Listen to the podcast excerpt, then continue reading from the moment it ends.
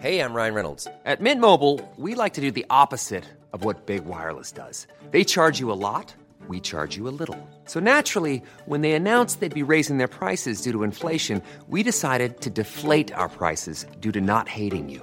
That's right. We're cutting the price of Mint Unlimited from $30 a month to just $15 a month. Give it a try at mintmobile.com slash switch. $45 upfront for three months plus taxes and fees. Promo rate for new customers for limited time. Unlimited more than 40 gigabytes per month. Slows. Full terms at mintmobile.com. lo cuento. Tu dosis diaria de noticias. Bienvenidos a su dosis diaria de noticias con Te lo cuento, la última de esta semana. Soy Laura Gudiño y les pido que me acompañen a viajar dándole la vuelta al mundo y saber las noticias más relevantes del día. Día de negociaciones diplomáticas y de fracasos rotundos porque la reunión que tuvieron los ministros de Exteriores de Rusia y Ucrania en Turquía no rindió ningún fruto. ¿Cómo estuvo el encuentro? Por primera vez desde la guerra, el ministro de Exteriores ruso, Sergei Lavrov, y su colega ucraniano, Dmitry Kuleva, se vieron las caras ayer cuando se lanzaron a Antalya, en Turquía, para intentar poner paz de por medio. Al final, los esfuerzos y la mediación turca fueron en vano, pues no se consiguió ningún acuerdo. Lavrov estuvo insiste e insiste que lo que está pasando no es una invasión a Ucrania y que Moscú no tiene la más mínima intención de invadir cualquier otro país. Por su parte, el ministro ucraniano acusó al Kremlin de violar los ceses al fuego para habilitar corredores humanitarios. Pero ellos no fueron los únicos hablando, porque el presidente de Francia, Emmanuel Macron, armó un evento con sus amigos europeos para intentar encontrar una salida diplomática a la guerra. Macron pensó que el mejor lugar para reunirse era el Palacio de Versalles, donde se firmó la paz tras la Primera Guerra Mundial y al cual llegó Olaf Scholz, el canciller alemán. Los dos besties le marcaron a Putin, pero tampoco consiguieron mucho. En el día 16 de la guerra, Mariupol siguió siendo el epicentro de los bombardeos. La sureña ciudad continúa asediada por las tropas rusas, que no han conseguido mayores avances gracias a la resistencia ucraniana. Sin embargo, las condiciones para los habitantes de la ciudad son terribles, al punto que la Cruz Roja señaló las condiciones de hambruna que ya se empiezan a vivir. Con todo esto, Washington y Londres han asegurado que Moscú está preparando ataques con armas químicas en Ucrania, algo que el Kremlin ha dicho que son puros chismes e inventos occidentales. Pues ojalá que sí sean puros chismes, oye. Sí, pero el PRI robó mil veces más. El fiscal general de la República, Alejandro Hertz Manero, reconoció abiertamente que los audios filtrados en los que quiere meter mano en la Suprema Corte de Justicia de la Nación sí son suyos. Sí cierto, pero no cierto, dice el fiscal general Alejandro Hertz Manero en relación a la polémica llamada que se filtró en redes sociales en donde se le escucha confesar sus presiones a la Suprema Corte de Justicia de la Nación para moverle al proyecto de sentencia sobre la muerte de su hermano y en el que se acusa a su excuñada Alejandra Cuevas Morán de haberlo asesinado. Con la mano en la cintura declaró que las grabaciones efectivamente son de su viva voz, pero que están editadas, aunque eso sí, que ni él ni nadie puede negar que detrás del phone estuvo él. Sobre haber querido entrometerse en los temas de la corte, Hertz Manero dijo que no hay problema, ya que como cualquier ciudadano puede defender un caso personal. Por otro lado, el CONACID le echó una manita para quitarle uno de tantos escándalos de encima, ya que desechó la denuncia que había en su contra por supuestamente plagiar en libros de su autoría. ¿Cuál Peña Nieto en su tesis? ¿Y dónde está el Estado? Michoacán no logra salir de la ola de violencia con el asesinato del presidente municipal de Aguililla y el registro de una nueva masacre. Las autoridades municipales de Aguililla confirmaron que ayer por la tarde fue asesinado a tiros César Augusto Valencia Caballero, el alcalde de este municipio michoacano, mientras viajaba a bordo de su camioneta. El ataque sucedió cerca de la cancha de fútbol en la cabecera municipal, donde un hombre abrió fuego en contra del político del Partido Verde.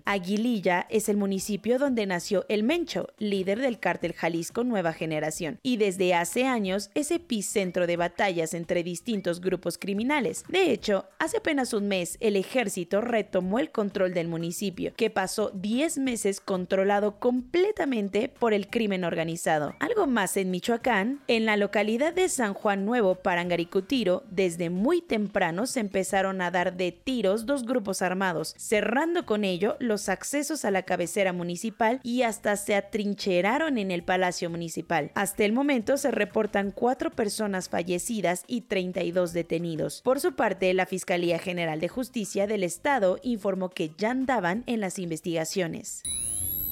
Cuentos cortos. Si nos dieran un peso por cada vez que Morena se contradice, podríamos pagar sin problemas la deuda externa. Primero, cuando andaban duro y dale con que la revocación del mandato era un ejercicio electoral y como tal debía tener su veda, votaron para que así fuera. Ahora, como se dieron cuenta que lo de la veda implica que no pueden hacerle promoción a su presidente, ya no les gustó y la quitaron. Esto pasó en la Cámara de Diputados donde su bancada aprobó en fast track un decreto que redefine el tema de difusión en la consulta para no considerarla propaganda. Los regaños a AMLO por ser el bully del gremio periodístico ya están llegando hasta Europa. Resulta ser que el Parlamento Europeo pasó un docu en donde le jalaron las orejas al gobierno mexicano y le pidieron que por favor de una buena vez se ponga serio y proteja de manera contundente a la prensa y activistas defensores de derechos humanos de la incesante violencia que los azota. Específicamente le pidieron a Andrés Manuel bajarle dos rayitas al discurso populachero contra periodistas sobre todo en sus mañaneras. La votación fue contundente y 607 eurodiputados respaldaron la petición. Según artículo 19, van seis asesinatos de comunicadores en México en solo este año. A medida que los cárteles de la droga fueron ganando terreno, también modernizaron sus finanzas. Han alcanzado tanto poder que la Junta Internacional de Fiscalización de Estupefacientes de la ONU reveló un informe que las principales agrupaciones del crimen organizado en México blanquean nada más y nada menos que en unos 25 mil millones de dólares al año. Específicamente hablaron del cártel Jalisco Nueva Generación y el cártel de Sinaloa, que en los últimos años no se han cansado de rebasar al gobierno mexicano para apoderarse de las plazas y rutas de la droga. Y espérate, porque el documento informó que además usan Bitcoin, la criptomoneda de moda. Hoy es un día histórico para Latinoamérica. Gabriel Boric, de la mano de una nueva izquierda chilena, entrará por las puertas del Palacio de la Moneda como nuevo presidente de su país. A sus 38 años se convertirá en el más joven de los presidentes chilenos y tomará posesión con una nueva narrativa, donde los jóvenes tienen la batuta de cambiar el rumbo de una nación asediada por una derecha que desde la dictadura ya venía desgastada y llegará para quitar de la al multimillonario conservador Sebastián Piñera, que no le queda de otra más que ver cómo la oposición se hace del poder ya lo habían anticipado en España y al final se hizo realidad. El Partido Popular se dio terreno a la extrema derecha y llegó a un acuerdo con Vox para gobernar la comunidad de Castilla y León. Este hecho es histórico, ya que es la primera vez que los ultraderechistas se hacen de un gobierno autónomo en el país. Y lo consiguieron gracias a que dejaron sin muchas opciones al presidente en funciones del Partido Popular, Alfonso Fernández Mañueco, que tenía la intención de gobernar en solitario, pero no pudo por falta de adeptos y la ruptura de su antiguo aliado Ciudadanos. Nadie le puede reprochar al propietario del Chelsea, el ruso Roman Abramovich, que lo intentó. Hace unos días anunció su intención de vender al club londinense en un intento por prevenir que las autoridades congelaran sus actividades, tanto económicas como deportivas. Pues dicho y hecho, y así fue. No pudo dejar la dirección antes de que sucediera. Ahora, el Reino Unido se fue en contra de siete personajes rusos de allá, y entre ellos está Abramovich, a quien le prohibieron de todo. Ahora, ¿qué pasa? Con el equipo. De entrada, bye bye a comprar y vender jugadores y tampoco podrán vender nuevos boletos ni mercancía.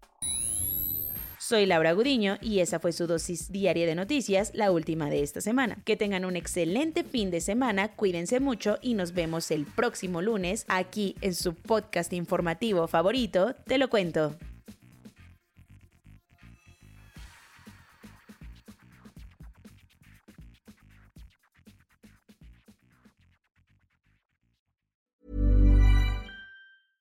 Hey, folks, I'm Mark Marin from the WTF Podcast, and this episode is brought to you by Kleenex Ultra Soft Tissues, your ally to help tackle your allergy symptoms this season. I love the change of seasons, but nobody loves pollen and all those other things floating in the air that make you sneeze during this nice weather. Kleenex Ultra Soft Tissues are hypoallergenic and allergist approved, so fight back against watery eyes and runny noses without worrying about irritating your skin. For this allergy season, grab Kleenex and face allergies head on.